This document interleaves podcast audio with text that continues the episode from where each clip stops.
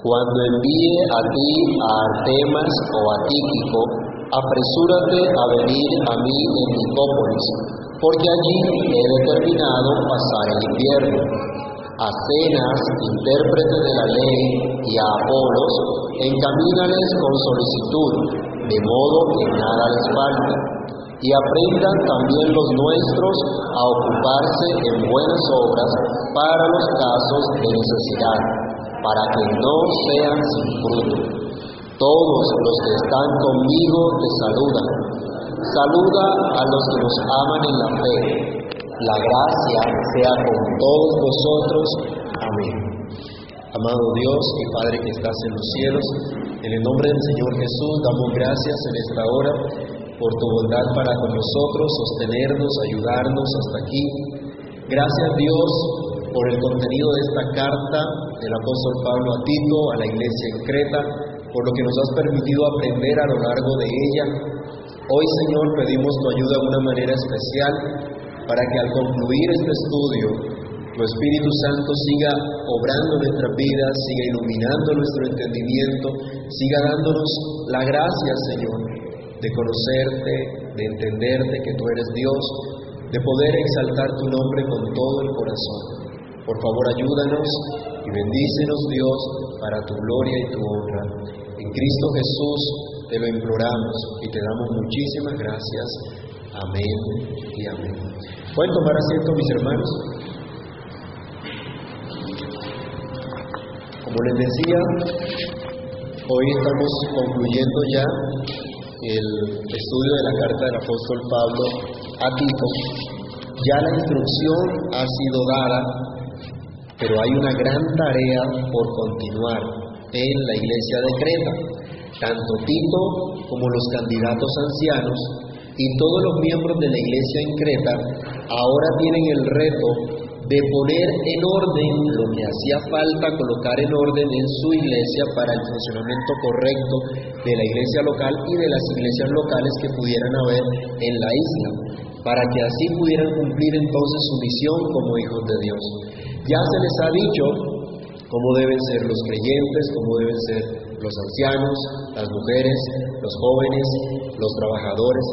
Ya se les ha dado entonces instrucciones precisas de cómo tratar también con las personas que estaban tratando de perturbar la iglesia, dividiéndola con fábulas, genealogías, causando divisiones. Pero ¿cómo se debe realizar esta tarea? ¿Quiénes son los responsables de llevar a cabo esta tarea que tiene la iglesia? ¿Cómo asegurar el éxito en esta labor de mostrar al mundo entero la vocación de la iglesia?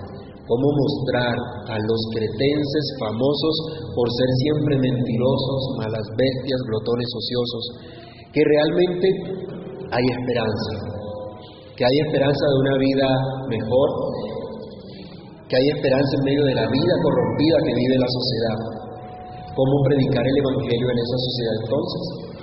Ahora, cambiemos de pronto el nombre de los ancianos y de la iglesia de Creta por nuestra comunidad local, como miembros de nuestra iglesia local.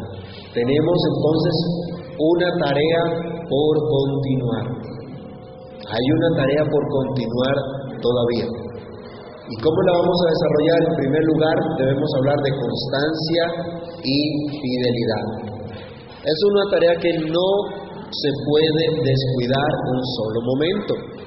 Cuando usted mira el versículo 12, el apóstol está diciendo, cuando envíe a ti a Artemas o a Tíquico, apresúrate a venir a mí en Nicópolis porque allí he determinado pasar el invierno. Pablo está requiriendo la presencia de Tito con él en un tiempo breve, en un tiempo corto, y como es la obra de Dios, Pablo se preocupa porque no quede descuidada esa obra, porque no se detenga esa obra con la ausencia de Tito. Entonces, la iglesia en Creta no se podía quedar sola. Resulta que esa iglesia nacional todavía estaba en formación. Y como estaba todavía en formación, era necesario que siguiera siendo apoyada, sostenida por este equipo del apóstol Pablo. Pero Pablo dice, Tito, tú tienes que venir pronto, pero no en cualquier momento, no me vas a, dejar allí tirado el trabajo que estás haciendo, sino que primero tiene que llegar uno de estos dos hermanos. Él habla aquí de Artemas o de Tíquico. No tenemos mayor información de Artemas, de cuál era el, el, el ministerio que desempeñaba, pero sí escuchamos algo acerca de Tíquico. Vamos a Efesios capítulo 6, del, del versículo 21. Alguien que me ayude leyendo Efesios 6, 21. Aún no habían ancianos oficialmente ordenados en la iglesia de Creta, por lo tanto se necesitaba de alguien autorizado para poder continuar con la enseñanza del Evangelio.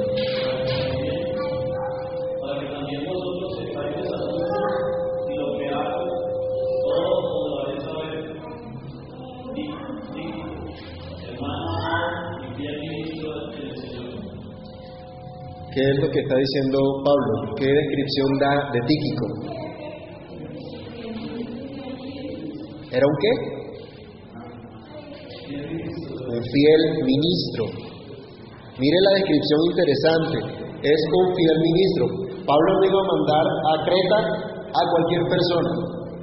No iba a mandar a Creta que continuara la labor que estaba desarrollando Tito cualquier persona o que viniera cualquier persona a desbaratar lo que Tito ya había hecho sino al contrario, tenía que seguir edificándose, tenía que seguir construyendo sobre lo que Tito estaba haciendo. Para eso, la Biblia nos dice que aún nosotros como administradores de la multiforme gracia de Dios es necesario que seamos hallados fieles. Es necesario que nosotros, como servidores de Dios, cada uno con los dones que Dios le ha dado, que seamos fieles. Entonces, acá dice, la obra no, no se va a detener porque Tito se vaya. El hecho de que Tito no continuara al frente en Creta no quería decir que la iglesia se debía detener. Y aquí quiero hacer un paréntesis, hermanos.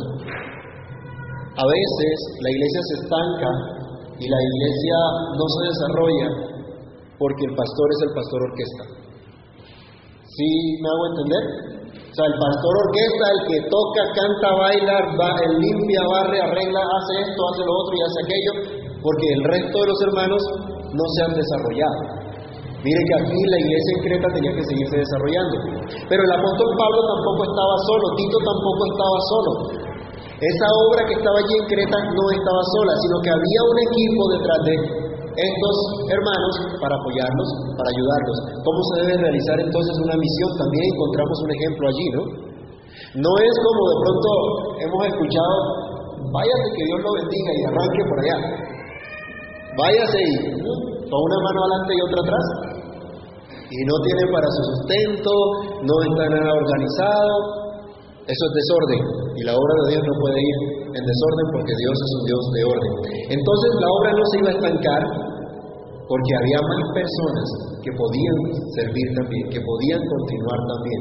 Entonces, les dice acá, aunque no sabemos nada de Artemas, sí sabemos que Tíquico era un fiel ministro del Evangelio, gente amada. Pablo lo, describe acá en este, en este versículo también. Esta gente que ha sido amada por Dios, por favor vayamos a Colosenses capítulos 4, verso 7. Y otra persona, no, ya leímos Efesios 6:21, entonces leamos Colosenses 4:7. ¿Qué otra descripción se nos da?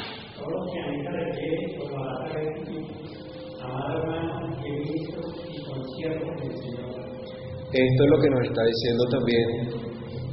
Lo describe como un, no solo fiel ministro, sino que es un amado hermano. Interesante, ¿no? Miren que no hay contienda, no hay rivalidad entre el ministerio de Tito y el ministerio de Tíquico. No hay rivalidad entre lo que Pablo está enseñando y lo que está enseñando Tito y lo que está enseñando, lo que iría a enseñar Tíquico o Artemas, alguno de los dos que pudieran ir, que pudieran ir a, a estar al frente en la iglesia en Creta mientras Tito se reunía con Pablo. Son gente amada. Son gente que ha experimentado el amor de Dios y por eso está sirviendo a Dios, están dispuestos a dar a conocer ese amor de Dios por medio de la predicación del Evangelio. Hermanos, a veces nosotros nos llenamos de sentimentalismo y pensamos que el amor es simplemente decir cosas bonitas para que los demás se sientan agradados. A veces la esposa quiere escuchar cosas muy lindas, ¿sí? Quiere escuchar que es un pedacito de panela o de arequipe, cosas dulces. Pero eso no es realmente el amor. A veces los hijos solo quieren escuchar mimos, solo quieren escuchar que los consientan, que jueguen con ellos, pero no quieren escuchar dirección o reprensión. La palabra de Dios nos instruye perfectamente, completamente. Pero la palabra de Dios no siempre son cariñitos, ¿cierto? Para nosotros. También hay confrontación, también hay exhortación de parte de Dios. Pero la palabra de Dios nos muestra el amor de Dios por nosotros. En la palabra de Dios encontramos el amor de Dios por nosotros. El único capaz de realizar perfectamente la obra de Dios, ¿quién creen ustedes que puede ser?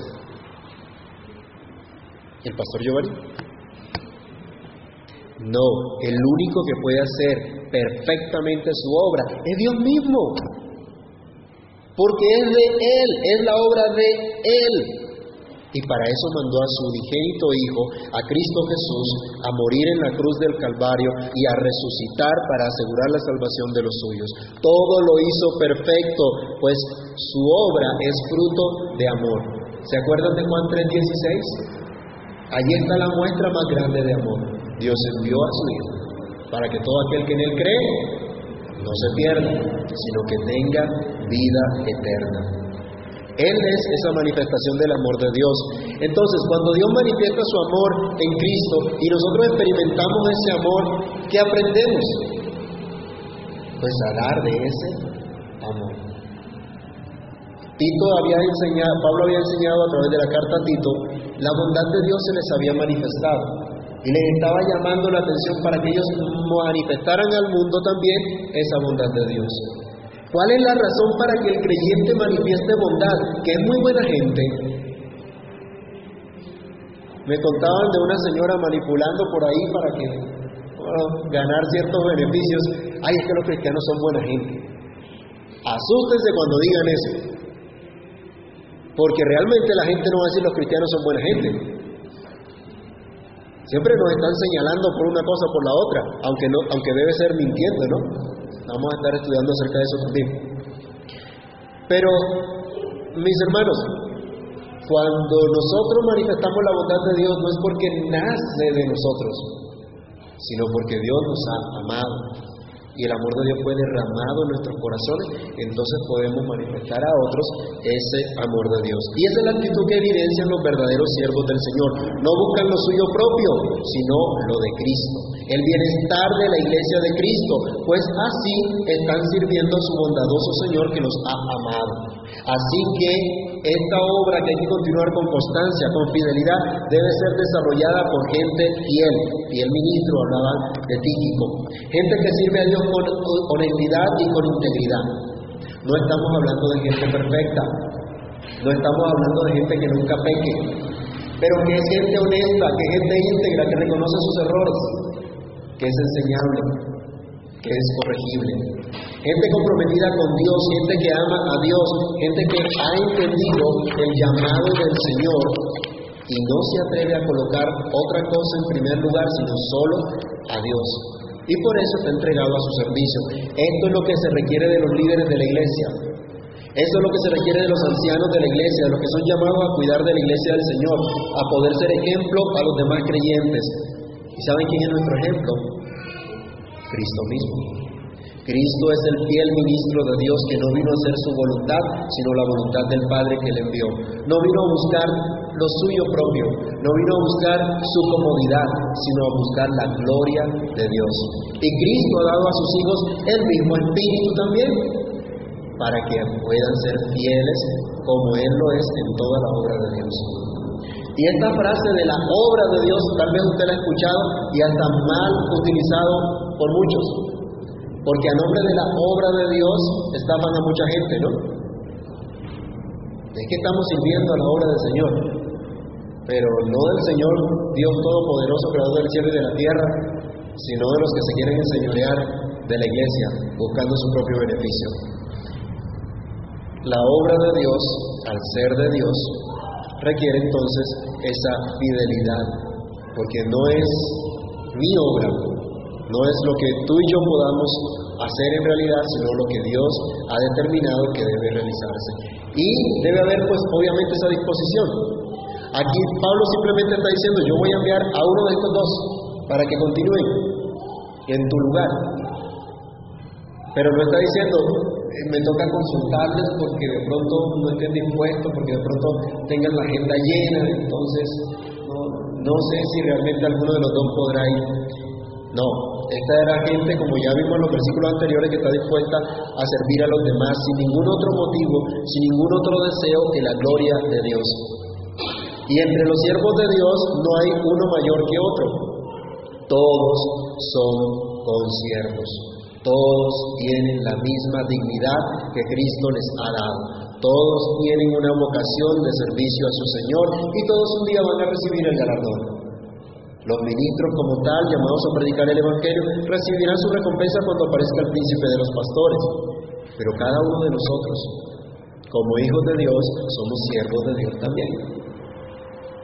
El pastor no es, mayor que los creyentes, que no tienen ese, ese don de estar predicando y administrando los sacramentos.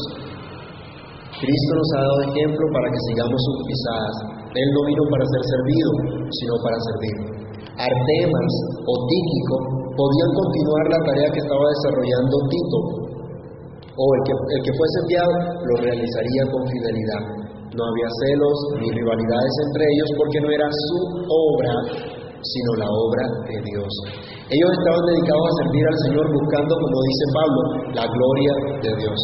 Pero preguntémonos hoy nosotros, ¿cuál es nuestra motivación y cuál es, o cuál es nuestra mayor motivación en realidad? Yo quiero servir al Señor, pero quiero disfrutar también de los placeres temporales que al final me alejan de Dios. Quiero servir al Señor, pero no estoy dispuesto a servir a los demás, a menguar y dejar que otros crezcan. Quiero tal vez servir al Señor, pero quiero que se me reconozca mayor dignidad a mí que a los demás. Nosotros somos llamados, no todos, a ser supervisores de la iglesia, pero todos somos llamados a servirnos unos a otros como parte del mismo cuerpo, como miembros del mismo cuerpo, tal como Cristo lo hizo. Y todos ante el Señor otra vez somos iguales. Todos somos siervos del mismo Señor, del mismo Dios. Entonces hay que hacer esta obra por continuar con fidelidad, pero también hay que hacerla con misericordia. ¿Por qué? Esa diligencia que hay que colocar en la iglesia debe ser una diligencia puesta a manifestar la bondad de Dios en todos los aspectos de nuestra vida. Y esta misericordia no puede ser un puro sentimentalismo, sino una práctica verdadera de la compasión, del amor. Un ejemplo claro, dice Pablo, versículo 13. Acenas, intérprete de la ley, y Apolos, encamínales con solicitud de modo que nada les falte. Hermano, ¿le puede bajar un poquito, por favor, si dejamos de escuchar tanto? Sí. No importa que se oiga más bajito. Reconociendo, honrando a los que sirven.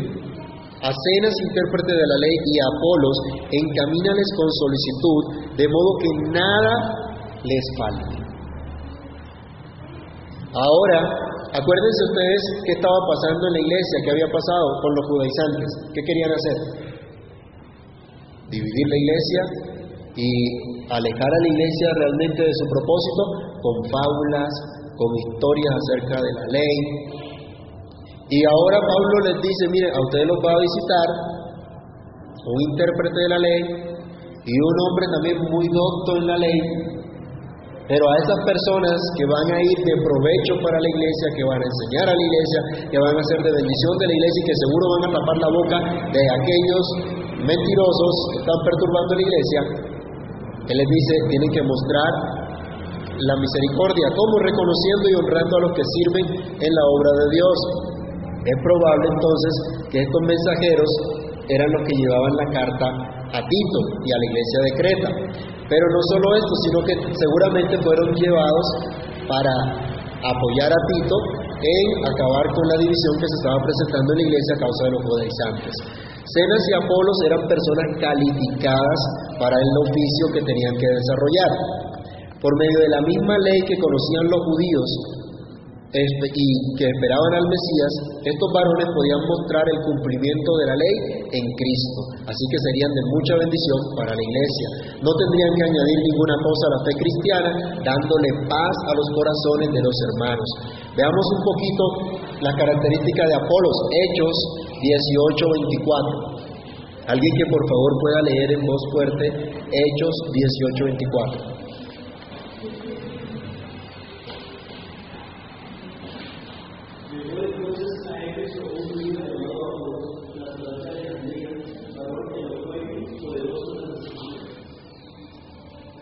¿Cómo era el trabajo de este hombre?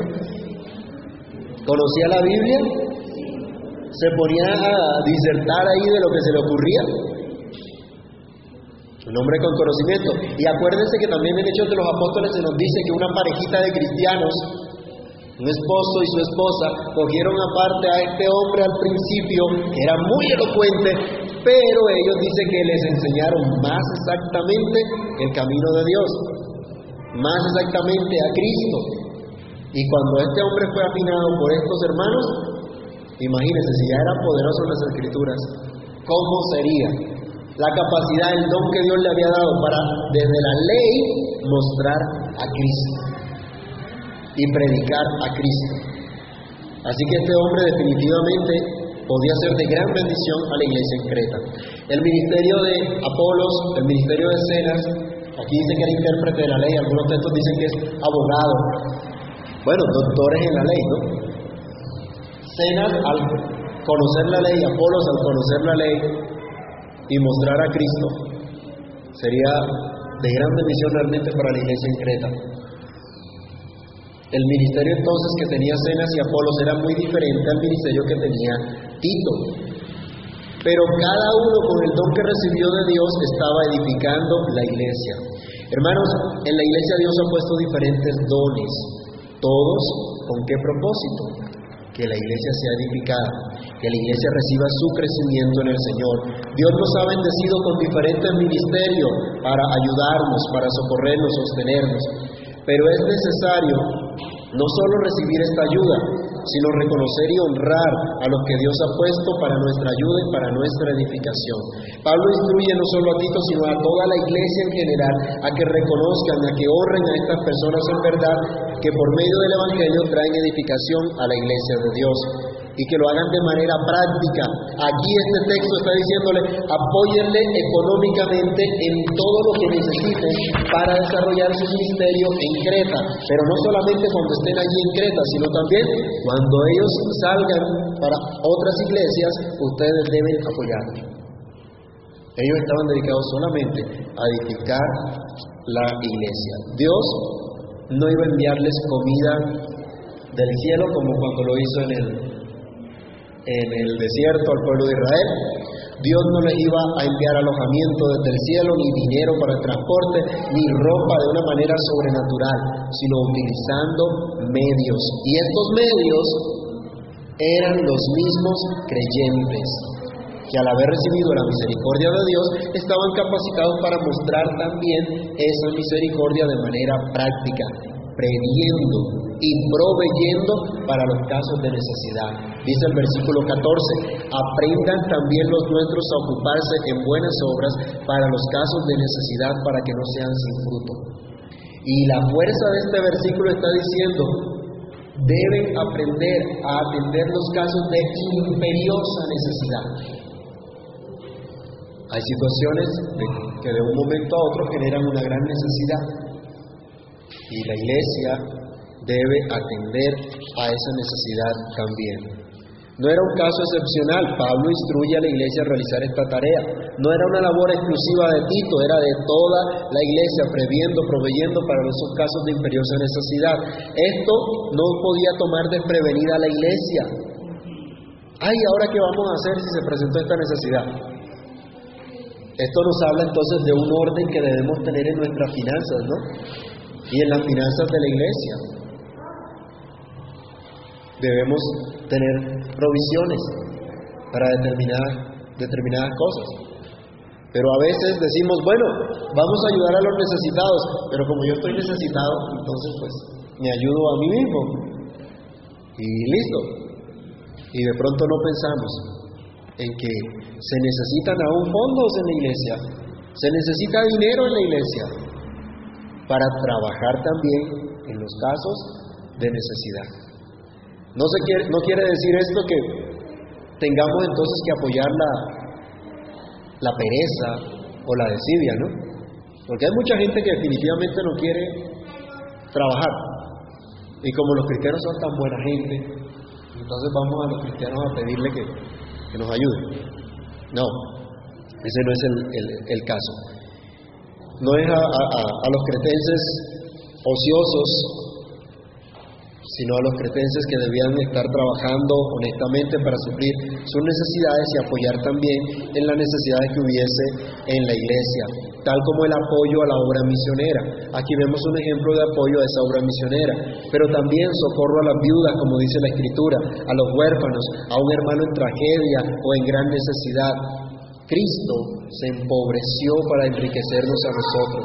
Cristo dio todo, se dio a sí mismo, mostrándonos su gran amor y su misericordia. No hay nada que podamos dar nosotros para pagarle su amor, no hay nada que podamos nosotros hacer para compensarle, pero sí podemos mostrar nuestro agradecimiento al Señor por tanta misericordia, previendo y proveyendo para los casos de necesidad en la iglesia. Este era el fruto de la bondad recibida de Dios, una evidencia de haber recibido la gracia de Dios. Así que si la iglesia hacía esto, mire que Pablo insiste, ustedes fueron salvos por la fe, por la gracia de Dios.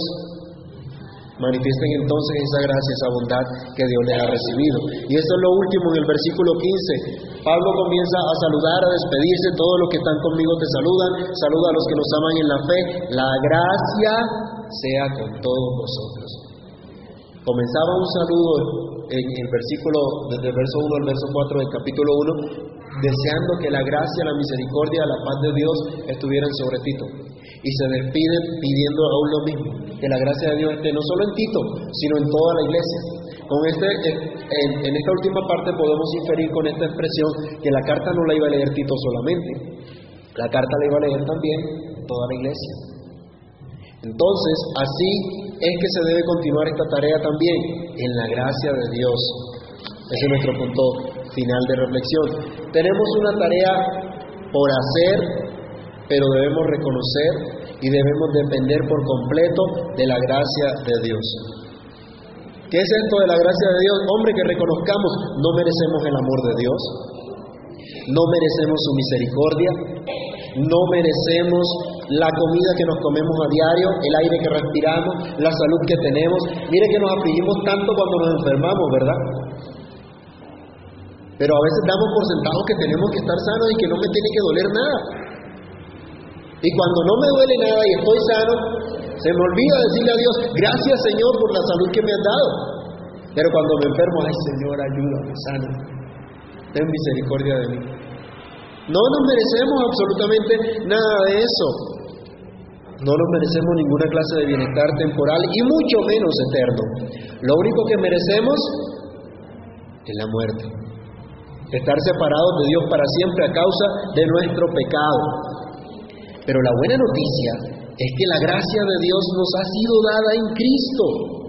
No merecemos compasión alguna de parte de Dios, pero Él ha querido mostrarnos su favor. No podemos salvarnos, pero Él nos dio salvación. No merecemos nada, pero Él nos ha dado todo en Cristo.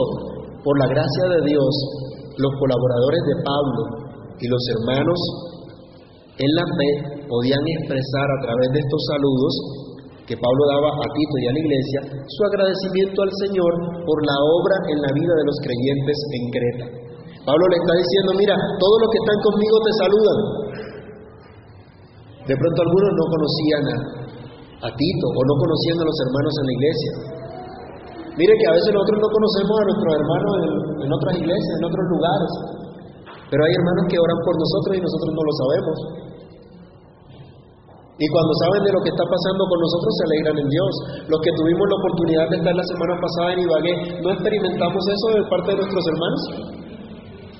¿No experimentamos del amor, de la misericordia, de cómo querían atendernos? ¿De cómo estaban contentos porque estuviéramos con ellos adorando juntos a Dios? Esto es lo que produce la gracia del Señor y, es un ejemplo entonces cuando se mandan estos, estos saludos acá.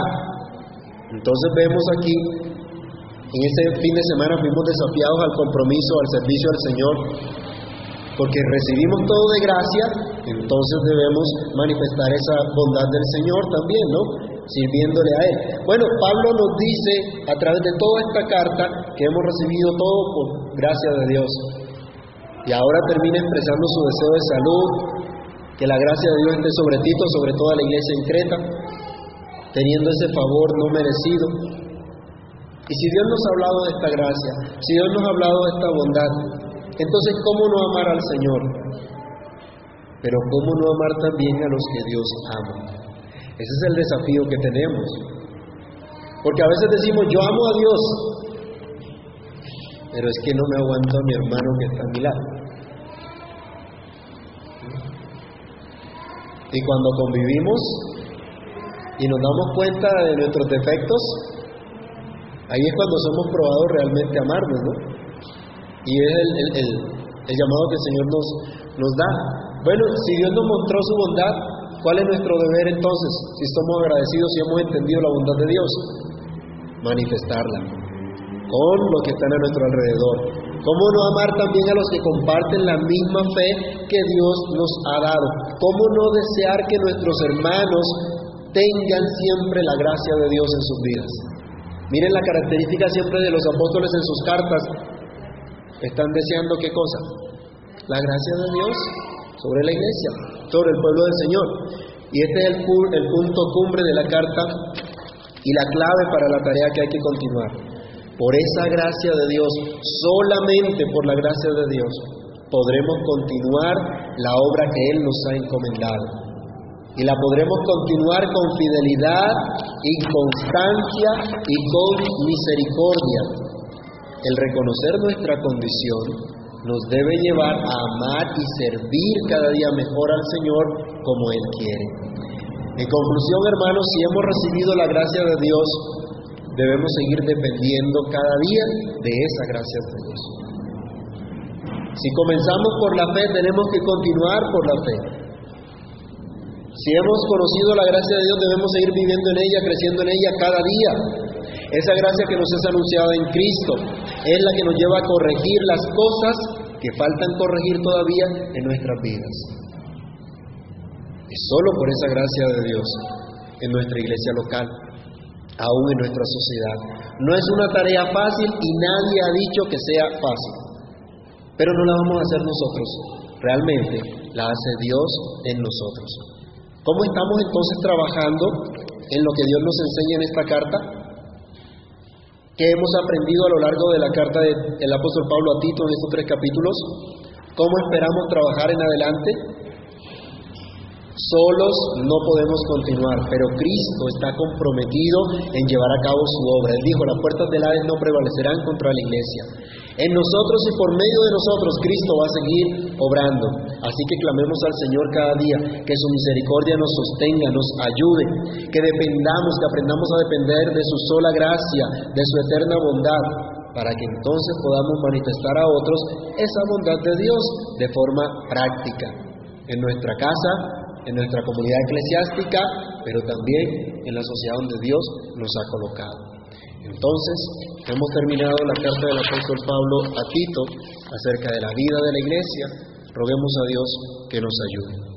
Padre Celestial, en el nombre del Señor Jesús te damos gracias Gracias Señor por el llamado que nos has hecho.